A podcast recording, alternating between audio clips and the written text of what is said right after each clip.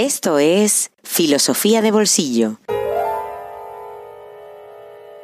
El podcast para aprender filosofía en cualquier lugar. Presentado por Diego Chivilotti.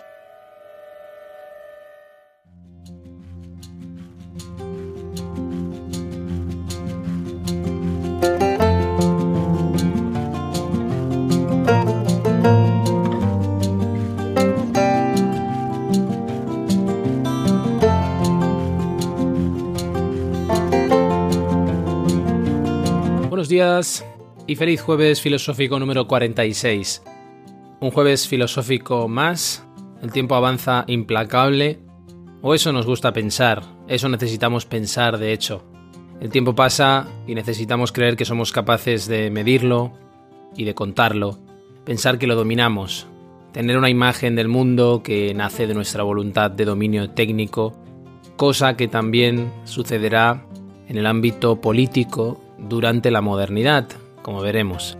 Aunque cuando te regalan un reloj, como decía Cortázar, eres tú el regalado. Este episodio se lo dedicaré, como siempre, a una de esas personas que hace posible este y otros episodios de una segunda temporada que se va acercando a su ecuador. En este caso se lo dedico a Patricio, que apoya Filosofía de Bolsillo en Patreon desde hace un tiempo Muchas gracias Patricio por hacerlo, espero que te guste y que este episodio esté a la altura de tu confianza, que aprecio y valoro muchísimo.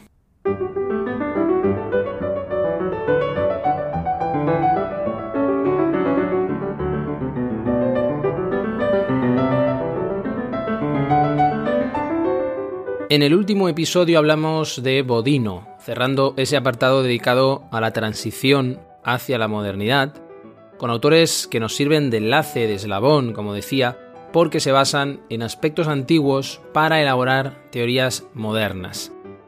Ahora bien, vuelve una y otra vez la misma pregunta. ¿Qué es eso de la modernidad? ¿Qué entendemos por modernidad? No vamos a empezar ni terminar de responder la pregunta ahora y además ya le dedicamos un pequeño espacio al hablar de René Descartes, puedes volver a el episodio correspondiente. Hablando de memoria, diría que se titulaba algo así como Descartes o René Descartes y la modernidad, el nacimiento de la modernidad. Los modernos, que somos todos, todos somos modernos, porque simplemente lo moderno quiere decir lo nuevo, lo último, y a no ser que este podcast sobreviva a nuestro colapso como especie y lo esté escuchando alguien dentro de 50 o 100 años, cosa que dudo muchísimo, yo también soy moderno cuando estoy hablando. Cuando aparece ese concepto, en el siglo XIV, los modernos son aquellos que se distanciaban de la tradición aristotélica, los que cuestionan esa herencia de Aristóteles, como lo hacía Descartes cuando ponía en cuestión la instrucción recibida, como decía en el discurso del método, y buscaba superar el paradigma metafísico aristotélico. Y precisamente si el siglo XVII es moderno, lo es por muchas razones, pero una de las principales es porque podemos llamarlo el siglo de Descartes. Para los modernos la realidad es susceptible de cálculo, igual que el espacio lo era para Descartes con las famosas coordenadas cartesianas que seguimos utilizando. La imagen del Estado, en este caso, será ya no el organismo, el organismo vivo, sino la máquina, como dejó escrito Galileo Galilei en su maravilloso texto que os recomiendo, Il Saggiatore, el ensayador, la propia naturaleza se entiende en ese momento como un gran libro escrito en caracteres matemáticos. Y lo que se aprende de ese libro también se procura proyectar sobre la política, de tal manera que se apela a una especie de derecho natural, que puede parecer algo contradictorio, pero que parte de esa idea y procura que el orden político reproduzca sea casi un espejo del orden natural, el orden natural racional, que es el gran modelo.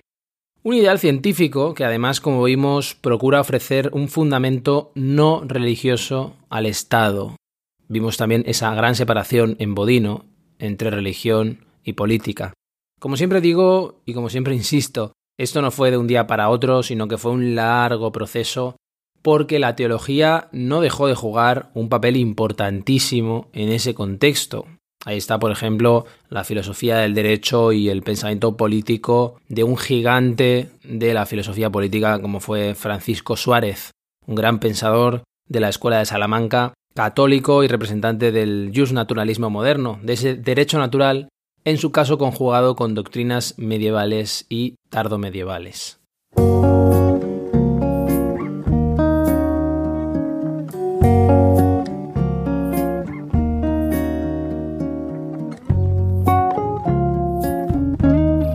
Un libro en el bolsillo.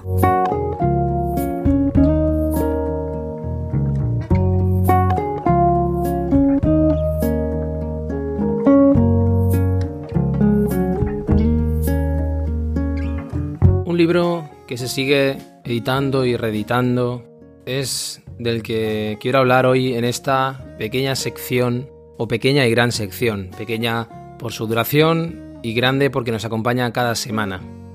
Y además un libro de un autor al que le guardo no solo admiración, sino un aprecio especial. A veces mantenemos un aprecio hacia autores que nos quedan lejanos, que no hemos conocido ni podremos conocer, con más o menos razones, y es el caso de la que siento hacia Arthur Schopenhauer. Schopenhauer tardó en llegar a ser un nombre conocido como es hoy. El filósofo de éxito era Hegel, cuya filosofía además él aborrecía y a la que le dedicó los peores calificativos que se le ocurrían. Y para insultar Schopenhauer tenía un ingenio especial, así que se le ocurrían muchos. Él, a diferencia de Hegel, ocupaba una posición bastante marginal con una vida al margen de la comunidad académica, lo que dificultó también un poco más la difusión de su obra, aunque en el fondo lo que dificultó especialmente ese éxito temprano era el contenido de su pensamiento, que presentaba la felicidad y el progreso como una ilusión, mientras Hegel hablaba del progreso triunfante de la historia con las aulas llenas a reventar. Parerga y Paralipómena sí tuvo gran difusión y es el nombre tan peculiar que reciben un conjunto de escritos de Schopenhauer que hoy traigo en edición de Trota y en su primer volumen de los dos que componen la obra. Como los define el propio autor en el prólogo, se trata de escritos menores, trabajos complementarios, añadidos a sus obras sistemáticas y más importantes. Y con esto se refiere a sobre la cuádruple raíz del principio de razón suficiente, y sobre todo se refiere a el mundo como voluntad y representación, que fue ignorado tanto su primera edición de 1819 como en su segunda edición de 1844 y tuvo que esperar a la tercera en 1859 cuando ya se habían publicado los Parerga que vieron la luz en 1851. Antes de continuar, un homenaje que me gustaría hacer hablando de esta segunda reimpresión de Parerga y Paralipómena a Pilar López de Santa María, la editora y traductora de este libro, que falleció el jueves 14 de enero. Además de un auténtico referente en los estudios sobre Schopenhauer en español, una profesora magnífica por los testimonios que he podido conocer, profesora titular de la Universidad de Sevilla y la primera catedrática de filosofía que tuvo Andalucía, cuando obtuvo la cátedra en el año 2009. Aquí tenemos una traducción muy cuidada a partir del original alemán publicado por la editorial Brockhaus, con un gran trabajo de traducción añadida de todas las citas que Schopenhauer va haciendo en diferentes idiomas y un glosario alemán muy útil. La profesora López de Santa María ofrece un estudio breve pero soberbio sobre el contexto y el sentido de estos escritos, con este título tan curioso, Parerga y Paralipómena. Por un lado, Parerga que hace referencia en griego a lo accesorio o lo añadido, y para lipómena, que tiene que ver con aquello que se ha omitido. Esos segundos tendrían más importancia porque son todas aquellas ideas que Schopenhauer no tuvo tiempo de desarrollar. Tras esa introducción tan brillante de López de Santa María, el libro contiene cinco ensayos y un ensayo final, un sexto ensayo final, algo diferente al resto. Dos primeros que son lecciones de historia de la filosofía, hasta llegar a él mismo, lógicamente, donde hace balance crítico de autores y corrientes anteriores a él, uno dedicado a los que viven de la filosofía y no viven para ella, titulado Sobre la filosofía de la universidad, Schopenhauer en estado puro, mostrando su desprecio hacia muchos de sus contemporáneos. Dos ensayos muy peculiares por la temática que se aborda, en uno de ellos sobre lo que llamaríamos fenómenos paranormales, donde la influencia de Kant está muy presente, y para terminar, los llamados aforismos sobre la sabiduría de la vida. El último ensayo de este primer volumen de los Parerga y Paralipómena es el más célebre y quizá el más interesante y provocador, donde Schopenhauer interpela más al lector. Los aforismos sobre la sabiduría de la vida en conexión directa, diría, como herederos de la sabiduría antigua, de la sabiduría de los socráticos, los cínicos y los estoicos. Estos parerga y paralipómena son pues una excelente manera no solo de adentrarse en Schopenhauer, sino incluso diría en la filosofía. Un texto que conserva no solo todo su vigor, sino que a veces parece escrito para nuestra época, con todas sus confusiones y sus miserias. La doctora Pilar López de Santa María, que quiero recordar hoy, nos recordaba en su introducción que de Schopenhauer podemos extraer lecciones y motivos de reflexión los que de una u otra manera nos dedicamos a la filosofía o al fomento de la cultura, y lo hacía escribiendo lo siguiente. Schopenhauer presenta con tintes exagerados y caricaturescos una situación que de hecho se da muy habitualmente, el sometimiento de la actividad científica a intereses no tan científicos, lo que Schopenhauer denunciara como una filosofía al servicio de los intereses estatales y la religión nacional es, mutatis mutandis, lo mismo que denunció la Escuela de Frankfurt como una racionalidad acrítica sometida al imperio de la industria cultural. Hoy en día no es precisamente la religión nacional la que supedita y manipula la actividad cognoscitiva, pero sí otras instancias más sutiles como los intereses ideológicos las guerras comerciales o los imperativos del marketing. En ese sentido, Schopenhauer nos da una lección al comprometerse con la verdad, renunciando no ya al lucro, que no le hizo falta, sino a la fama que tanto ansió. Una buena lección para los que hacen cualquier cosa con tal de salir en la foto.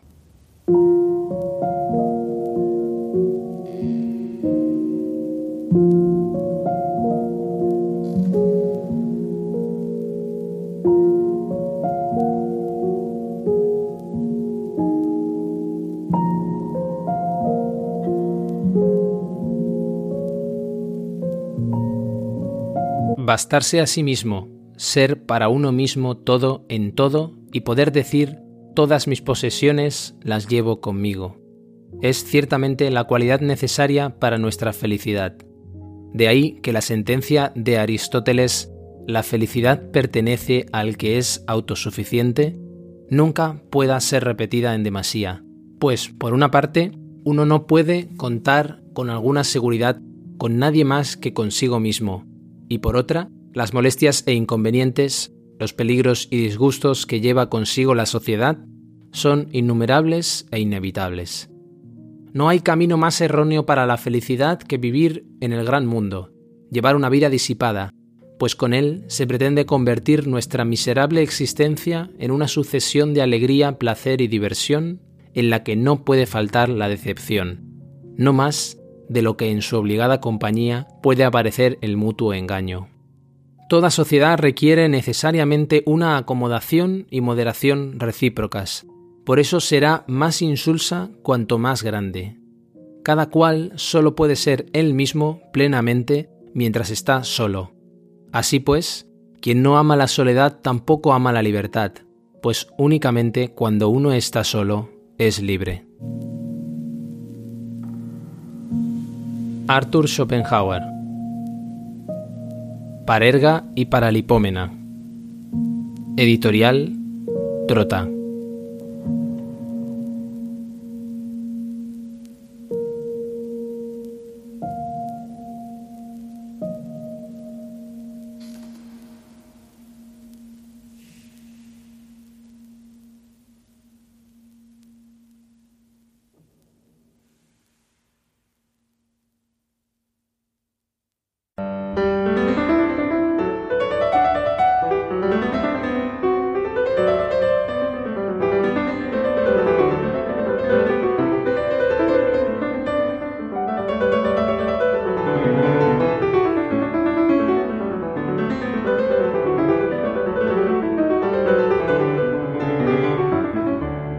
El sociólogo alemán Ferdinand Tönnies, uno de los padres de la sociología moderna, en su clásico Gemeinschaft und Gesellschaft del año 1887, Comunidad y Sociedad, distinguía entre la Gemeinschaft, la comunidad propia de la antigüedad, basada en aquello que es común, en la cual el todo predomina sobre las partes, y la Gesellschaft, la sociedad, la unión como simple suma de las partes que son los individuos y que es lo que nosotros vivimos en nuestro día a día.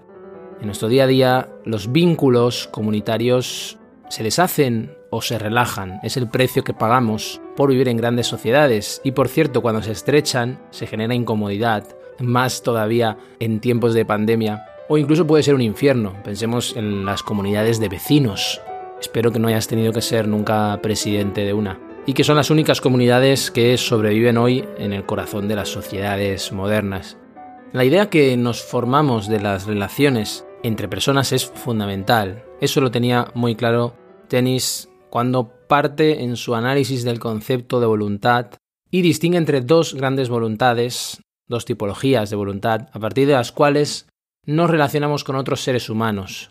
La Wessenwille, que podríamos traducir como voluntad esencial, pero que en su contexto está vinculado a lo natural, a lo orgánico, y la Kurwille, que se suele traducir como voluntad arbitraria, pero también como voluntad racional, especialmente en el ámbito anglosajón. Difícil en cualquier caso de, traducir, especialmente porque se trata de neologismos del propio tenis, que lo que nos viene a decir es que esas dos voluntades, donde se opone lo natural o el organismo vivo a lo artificial, producto del artificio humano o mecánico, dan lugar a dos tipos de sociedades y dos tipos de cuerpos políticos.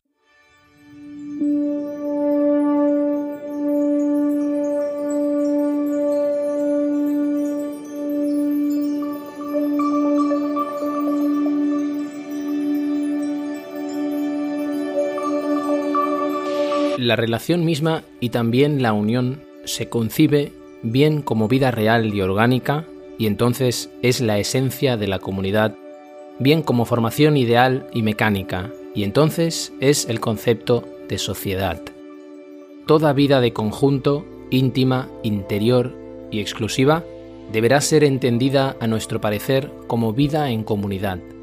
La sociedad es lo público, el mundo, uno se encuentra en comunidad con los suyos desde el nacimiento, con todos los bienes y males a ello anejos. Se entra en sociedad como en lo extraño. Se nos acepta en la comunidad religiosa. Las sociedades religiosas, al igual que otras asociaciones para determinados fines, existen solamente para el Estado y la teoría, situados fuera de ellas. Resultaría totalmente monstruosa la expresión de comunidad anónima, sin embargo, existe una comunidad de posesión, de campos, bosques o pastos.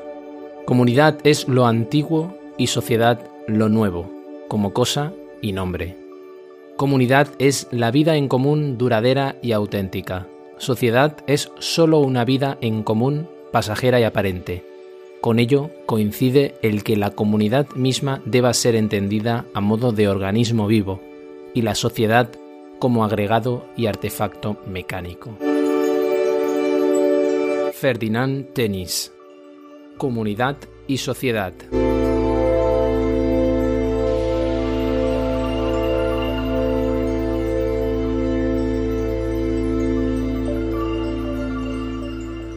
Tendríamos que entrar en el pensamiento y en la obra de Tenis para matizar muchas cosas, pero no es lo que ahora nos ocupa y preocupa. En definitiva, la sociedad moderna, hasta hoy, en la que podríamos hablar de sociedades, porque también hay muchísimas diferencias entre ellas, tiene una entidad propia, pero la forma de cohesión de la sociedad es menor, es mucho más frágil que la de la comunidad. El enfrentamiento entre individuo y sociedad, que es, por ejemplo, un lugar común en la literatura de finales del siglo XIX, en la literatura modernista, en un inicio no se planteó en términos económicos. Todavía la religión tenía un gran peso, un gran predominio sobre las sociedades, sobre todo si las diferentes agrupaciones, sectas religiosas se identifican de alguna manera con el cuerpo político. Es entonces cuando nos encontramos a lo largo del 17, por ejemplo, las apelaciones a la tolerancia, la más famosa, la de John Locke, con su carta sobre la tolerancia de 1789.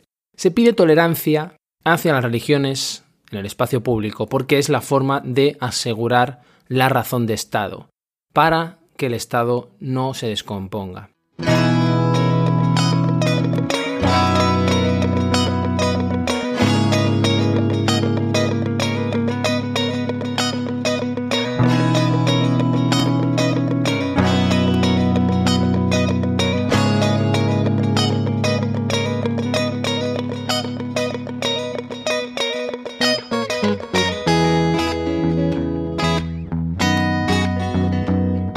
Filosofía de Bolsillo existe gracias a ti. Hazte mecenas y accede a todos los contenidos en patreon.com barra filosofía de bolsillo.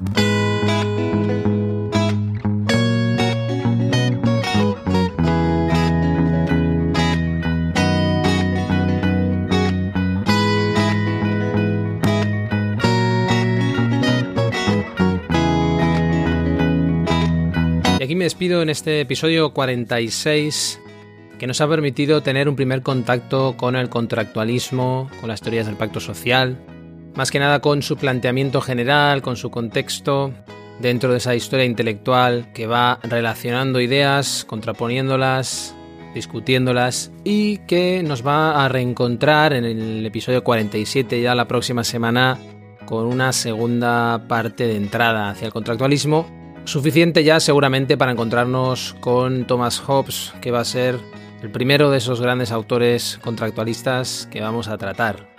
Este ha sido un episodio dedicado a Patricio, a quien le agradezco de nuevo su apoyo que está haciendo posible Filosofía de Bolsillo, está haciendo posible este episodio y esta temporada y que nos permite seguir avanzando con fuerza en este 2021 a bordo de esa nave tan robusta como es la de la historia del pensamiento occidental. Una nave que vamos a necesitar cada vez más si no queremos naufragar muy pronto. Por eso, Filosofía de Bolsillo continuará la próxima semana, como cada jueves, como cada semana. Gracias a los que estáis apoyando este podcast y gracias a los que tenéis el entusiasmo y la voluntad suficiente como para seguirlo semana a semana. A todos vosotros os espero el próximo episodio aquí en Filosofía de Bolsillo. Hasta pronto.